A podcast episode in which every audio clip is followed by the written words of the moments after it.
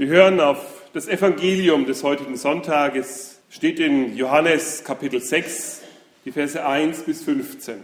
Danach fuhr Jesus weg über das Galiläische Meer, das auch See von Tiberias heißt, und es zog ihm viel Volk nach, weil sie die Zeichen sahen, die er an den Kranken tat. Jesus aber ging auf einen Berg und setzte sich dort mit seinen Jüngern. Es war aber kurz vor dem Passa, dem Fest der Juden. Da hob Jesus seine Augen auf und sieht, dass viel Volk zu ihm kommt und spricht zu Philippus, wo kaufen wir Brot, damit diese zu essen haben? Das sagte er aber, um ihn zu prüfen, denn er wusste wohl, was er tun wollte. Philippus antwortete ihm, für 200 Silbergroschen Brot ist nicht genug für sie, dass jeder ein wenig bekomme. Spricht zu ihm einer seiner Jünger, Andreas, der Bruder des Simon Petrus, es ist ein Kind hier, das hat fünf Gerstenbrote und zwei Fische. Aber was ist das für so viele? Jesus aber sprach, lasst die Leute sich lagern. Es war aber viel Gras an dem Ort, da lagerten sich etwa 5000 Männer. Jesus aber nahm die Brote, dankte und gab sie denen, die sich gelagert hatten, desgleichen auch von den Fischen, so viel sie wollten. Als sie aber satt waren, sprach er zu seinen Jüngern, sammelt die übrigen Brocken, damit nichts umkommt. Da sammelten sie und füllten von den fünf Gerstenbroten zwölf Körbe mit Brocken, die denen übrig blieben, die gespeist worden waren. Als nun die Menschen das Zeichen sahen, das Jesus tat, sprachen sie, das ist wahrlich der Prophet, der in die Welt kommen soll. Als Jesus nun merkte, dass sie kommen würden und ihn ergreifen, um ihn zum König zu machen, entwich er wieder auf den Berg, er selbst allein. Liebe Gemeinde, der dunkle Ritter steht auf. So heißt der Film, der vergangenen Freitag in einer Mitternachtsvorstellung in Amerika Premiere hatte. Als Fortsetzung sollte er den überaus erfolgreichen Vorgängerfilm noch übertreffen. Gesellschaftskritisch, so liest man, und düster wird den Zuschauern in diesem Film vor Augen geführt, es gibt keine wirklich Guten mehr. Denn die werden auch von ihren eigenen Abgründen geschüttelt und sind hin und her gerissen zwischen Rache für ihre eigenen Lebensverletzungen und dem Kampf für das Gute und für die Gerechtigkeit. Und auf der anderen Seite der Superschurke des Films. Er versucht die Menschen zum Aufstand gegen die pervertierte Macht der Banken und der korrupten Politiker aufzuwiegeln. So kann man es jetzt lesen, noch bevor der Film bei uns gezeigt wird. Dystop sei er. Ganz ehrlich, da schaue ich auch schon mal kurz nach was denn Dystop bedeutet. Das heißt, es gibt kein Happy End. Er handelt in einer Gesellschaft, die sich zum Negativen entwickelt. Und dieses dunkle Bild scheint auch das zu passen, was sich dann am Freitagnacht zugetragen hat, was wir von diesem Amokläufer und seiner schrecklichen Tat lesen. Ein netter, 24er junger Mann sei er gewesen, ein überaus intelligenter Neurowissenschaftler, der allerdings wegen der Wirtschaftskrise keinen Arbeitsplatz finden konnte. Zurückhaltend soll er gewesen sein. Man liest davon, er war aktives Mitglied in einer Kirchengemeinde. Über sein Motiv schweigt er bisher.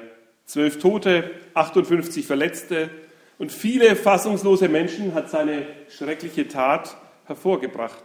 Der dunkle Ritter steht auf und es geht nicht gut aus. Wie anders ist das Evangelium, das wir heute hören. Es ist der Lichtstrahl, der hineinfällt in unser Leben und in unseren Blick, wenn wir das hören, diese geballte Dunkelheit, da wird von Christus erzählt, dem Messias, wie er zu seinen Menschen kommt. Und alles, was er tut, sei es vor dieser Geschichte oder in dieser Geschichte, macht diesem Ehrentitel, diesem ganz besonderen Titel, der Messias, der Christus zu sein, alle Ehre. Ja, das belegt diesen Titel nur zu sehr, denn der Gesalbte, in Israel wurden Könige, Priester und Propheten gesalbt. Sie wurden mit Olivenöl gesalbt und dieses Öl, das ist ein Symbol. Ein Symbol, das steht für dreierlei. Das erste ist ganz einfach. Die Lampe damals, die hat nicht mit, mit Strom funktioniert, sondern mit Öl. Also der Messias, das ist einer, der das Licht bringt, damit die Menschen gerade im Dunkeln nicht die Hoffnung verlieren. Wie passend zu dem, was ich uns vorher gesagt habe. Und es steht auch für Heilung, für Menschen, die an Leib und Seele krank und verletzt sind. Auch dafür steht das Öl. Es war die Arznei Nummer eins in allen Fällen, innerlich und äußerlich anzuwenden. Und schließlich steht das Öl für den, der die Menschen seelisch und körperlich satt macht. Denn es ist eines der wichtigen Nahrungsmittel der Menschen in Israel gewesen. Ein dreifaches, also gehört zu diesem Christus und in dreifacher Weise tritt er auf, auch in dem, was wir heute als Evangelium gehört haben. Davon spricht nämlich unser Abschnitt von Jesus, der unsere Hoffnung ist in allem Dunkel unserer Welt. Ja, die Menschen haben in Jesus ihre Hoffnung gesehen. Sie haben ihn gesucht. Massen an Menschen sind ihm hinterhergegangen, wollten ihn hören, wollten ihn sehen, wollten ihn erleben. Sie wollten ihn berühren und von ihm angerührt sein und von seinen Worten. Jesus aber, liebe Gemeinde, sucht erkennbar Abstand. Wenn Sie sich hineinlesen in dieses Evangelium von heute, dann werden Sie das erkennen. Erst ist es der See. Jesus bringt den See zwischen sich und die Menschen, die ihm in Massen nachrennen. Und als sie ihm nachkommen und ihn finden, ihn aufspüren, dann geht Jesus auf den Berg. Wieder versucht er Abstand zu gewinnen. Wir wissen aus dem Leben Jesu, dass er Zeiten der Stille gesucht hat. Wir würden sagen, na, wenn die Menschen schon mal da sind, dann nimm doch ein Bad in der Menge, dann such sie auf. Der König kommt zu seinen Leuten, jetzt lass dich feiern, lass dich berühren, sei volksnah. Aber Jesus sucht Gott, er sucht die Stille, er sucht das Gespräch mit dem Vater. Die Menschen aber lassen nicht locker. Sie wollen ihn hören. Sein Wort war ein ganz besonderes Wort. Ganz anders hat er geredet als alle anderen. Wenn er sprach, kam etwas in Bewegung in ihnen und unter ihnen. Da wurde etwas neu, da kam etwas in Ordnung. Aber, liebe Gemeinde, es ist keine dystopische, also keine dem Untergang geweihte Welt, düster mit Jesus. Und es ist auch keine utopische Welt, also eine Welt, in der alles heil und gut ist. In einer Welt, die keinen Ort hat bei uns. Nein, auch bei Jesus und seinen Jüngern stellen sich Fragen. Ja, auch sie müssen sich Sorgen machen und Gedanken. Sie kennen Nöte. Jesus fragt Philippus, wie werden denn all die Menschen hier satt? Wie schaffen wir das? Wo können wir so viel Brot kaufen? Und es scheint so, als kann der Philippus fix mit Zahlen umgehen. Der überschlägt schnell im Kopf. Ein guter Rechner, um für so viele Essen zu kaufen, würden auch 200 Silbergroschen nicht reichen, ist sein Ergebnis. Sie hätten alle nur einen Bissen. Darauf bietet Andreas an, ein kleines Kind hier hat fünf Gerstenbrote und zwei Fische dabei. Aber das langt ja hinten und vorne nicht für all die Menschen. Was können wir schon tun, liebe Gemeinde? Das ist die Frage, die sich hier stellt. Was wir haben, ist doch zu wenig. Wie oft resignieren wir vor dem Dunkel in unserer Welt, vor dem schrecklichen Geschehen, vor der Übermacht des Bösen, des Dunklen in unserem Leben. Ja, was können wir schon tun? Wir können jammern und klagen, wir können uns den Mund zerreißen über die korrupte Macht Politiker oder der Banken, der Großen, die scheinbar das Weltgeschehen bestimmen. Es reicht nicht, was wir haben. Das ist doch alles viel zu wenig. Das ist die ernüchternde Erkenntnis der Jünger Jesu. Wir haben nicht genug Geld und auch nicht genug Lebensmittel. Es langt einfach nicht. Ich muss ein bisschen schmunzeln, denn ihr kennt das, alle kennen das, wenn man ein Fest vorbereitet, dann hat man ja auch mal manchmal Ängste und Sorgen, ob das, was man da vorbereitet hat, den Menschen denn auch reicht. Aber darum geht es hier nicht. Es geht nicht um diese klassischen Vorbereitungsängste. Haben wir genug Kuchen? Haben wir denn genug von allem? Reicht das Essen? So, dass alle satt werden, dass alle genug Auswahl haben. Wir kennen das ja dann auch von den eigenen Familienfesten. Wenn man dann im Kopf überschlägt und vor den Torten und Kuchen sitzt, dann sagt der eine oder andere, wer soll denn das bloß alles essen? Also darum geht es nicht, um die Angst, die uns dazu treibt, eine Fülle aufzubieten, dass man sich daran schon alleine satt sehen kann. Nein, es geht nicht um die Bedenken des Überflusses. Es geht hier wirklich um die Erkenntnis, wir haben nicht genug. Es langt uns doch nicht. Meine Kraft reicht nicht mehr aus. Mein Vermögen ist zu klein, meine Begabungen, sie helfen mir nicht mehr. Die Krankheit ist zu schwer, die Prüfung, in der ich stehe, die Aufgaben, ich habe wohl gelernt, aber damit Ich weiß gar nicht, von was hier die Rede ist. Damit habe ich nicht gerechnet. Der Streit, in dem wir uns befinden, nein, ich kann mein Leben nicht mehr ohne diesen Streit denken. Wir kommen da nicht raus, unsere Kraft, unsere Ideen zur Versöhnung, die sind zu wenig. Der letzte Funke Hoffnung ist erloschen. Was können wir schon tun gegenüber Gewalt, gegenüber dem Verfall der guten Sitten in dieser Welt? Was können wir schon tun? Wir sehen wohl die Menschen in unserem Land, die von Herzen und tief glauben, deren Glaube tief gegründet ist von ihrer Erziehung her. Und doch auch wissen wir darum, dass Generationen nachrücken, denen wir das Evangelium in kleinen Buchstaben neu beibringen müssen, weil sie biblische Geschichten nicht mehr kennen, keine Ahnung mehr davon haben, was Glaube im Leben eigentlich bedeutet. Oft auch keine Zeit in ihrem Leben mehr haben, weil ihr Leben so voll ist mit anderen Dingen. Wie oft und wo, liebe Gemeinde, haben wir zu wenig? Zu wenig Möglichkeiten, zu wenig Geld, zu wenig Einfluss, zu wenig Zuneigung, Anerkennung, Lohn, Freunde, Unterstützung. Und wenn wir uns dort sehen, wo die Jünger sind, dass wir zu wenig haben, dann lähmt uns das. Wir zucken mit den Achseln, sind zufrieden mit dem Zustand, wie es ist. Oder wir halten es ebenso aus. Was sollten wir tun? Wir können es ja nicht. Jesus aber ist voller Tatendrang. Ich ziehe einen kleinen Satz heraus, der war schon vorher zu lesen und zu hören, noch bevor die Jünger gesagt haben, es ist zu wenig, was wir haben. Er wusste aber, was er tun wollte.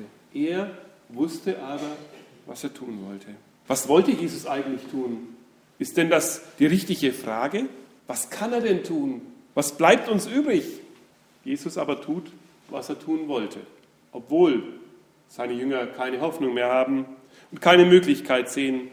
Also was wollte er ursprünglich tun? Ich denke, er wollte auf dem Berg mit Gott beten, mit Gott reden und zu ihm beten. Jesus aber nahm die Brote, dankte und gab sie denen, die sich gelagert hatten. Desgleichen auch von den Fischen, so viel sie wollten. Was mir gleich auffällt, ist, Jesus bittet gar nicht. Vielleicht hat er auch Gebet, ein Gebet gesprochen und hat Gott wirklich gebeten. Aber hier steht, Jesus dankte. Wir sehen, wo Mangel ist. Unser Herz schreit nach Bitte, Bitte, Bitte. Und Jesus dankt Gott für das, was da ist. Für das, was er schenkt. Für die Möglichkeiten, die wir haben. Und dann teilt er aus. Und beim Austeilen, da lesen wir noch etwas, was uns verwundert und erstaunt. Jedem so viel er möchte, so viel er will. Die Menschen bekommen so viel sie wollen. Er ist nicht kleinlich. Jesus dankt Gott und alle Kleinlichkeit verschwindet. Verständliche Kleinlichkeit. Denn mathematisch muss er jetzt kleinlich sein, ja extremst kleinlich. Aber hier geht es nicht um die Überschlagsrechnung, die Philippus gemacht hat, sondern um etwas ganz anderes. Jesus rechnet mit Gott. Er dankt und gibt jedem so viel er will. Liebe Gemeinde, ich weiß nicht, wohin das führt, wenn ich Ihnen das rate, aber tun wir es ihm doch nach. Da, wo wir sagen, es reicht nicht, danken wir Gott für das, was wir haben. Danken wir Gott für das, was er uns geschenkt hat, das, was er uns vor die Hände, was er uns vor die Füße legt und sind großzügig mit dem, was Gott uns gibt. Nun, wie die Geschichte ausgeht, das wisst ihr. Brotvermehrungsgeschichten hören wir immer wieder. Und wir wissen das auch, und ich kenne das von Kind auf, wie meine Mutter mir das erzählt hat. Die Körbe, die zwölf Körbe mit den übrigen Brocken, sammelt das Übrige, damit nichts umkommen möge. Ja, manchmal, wenn dann im Überfluss der Tisch sich biegt, wenn man es gar nicht mehr schafft, dann haben wir auch schon so mit leicht spöttischer Miene gesagt, essen wir es halt noch auf, damit nichts umkommen möge. Jesus gibt diesen Auftrag an seine Jünger, sammelt das Übrige. Er zeigt uns, Gott hat Möglichkeiten, die über unser Bitten und Verstehen hinausgeht. Wir sind begrenzt, aber Gott hat die Fülle und seine Fülle gilt uns Menschen. Gehen wir achtsam mit der Fülle um, die Gott uns schenkt. Gehen wir achtsam damit um. Das Sammeln ist ja nicht dafür gedacht, es in die Scheunen zu bringen, damit nichts umkomme, heißt, es neu zu sammeln und neu weiterzugeben. Neu großzügig zu sein. Gott beschenkt uns. Und der Reichtum, den er uns in unser Leben legt, der kann uns Hoffnung geben. Der kann uns daran erinnern, Gott hat die Fülle, auch wenn ich manchmal Mangel habe und einfach nicht mehr weiß, wie es weitergehen soll, sammelt, was übrig ist, nimmt das mit, was Gott mit großem Reichtum schenkt. Liebe Gemeinde, wir bitten Gott, dass er uns dort hilft, wo wir Not haben. Wir brauchen so dringend einen Pfarrer, eine Pfarrerin für unsere Stelle. Da ist unsere Not, da haben wir nicht genug. Es ist kaum zu schaffen. Aber wir danken auch, dass Gott uns die Möglichkeit gibt, so viele Pfarrer zu haben, dass diese Stelle besteht. Wir sind reich beschenkte Menschen. Wie viele Christen auf der Erde hätten gerne so eine Menge an Pfarrern, so ein kirchliches System. Wie viele sagen uns, und ich habe es erlebt vor einigen Wochen, da hat uns ein Synodalpräsident der lutherischen Kirche in Ungarn gesagt, eure Sorgen hätte ich gerne, weil seine Sorgen noch ganz anders sind und seine Nöte. Sammelt den Reichtum, den wir haben. Überseht ihn nicht, sammelt ihn geistig, nehmt ihn mit. Wir haben mehr als zwölf Körbe voller Brocken, liebe Gemeinde, wenn wir ansehen, was Gott uns schenkt. Wir sind eine überreich beschenkte Kirche, weltweit einzigartig. Aus welcher Not hat Gott uns die Hände so gefüllt? Sammelt, was Gott uns geschenkt hat und seid großzügig und verteilt. Amen.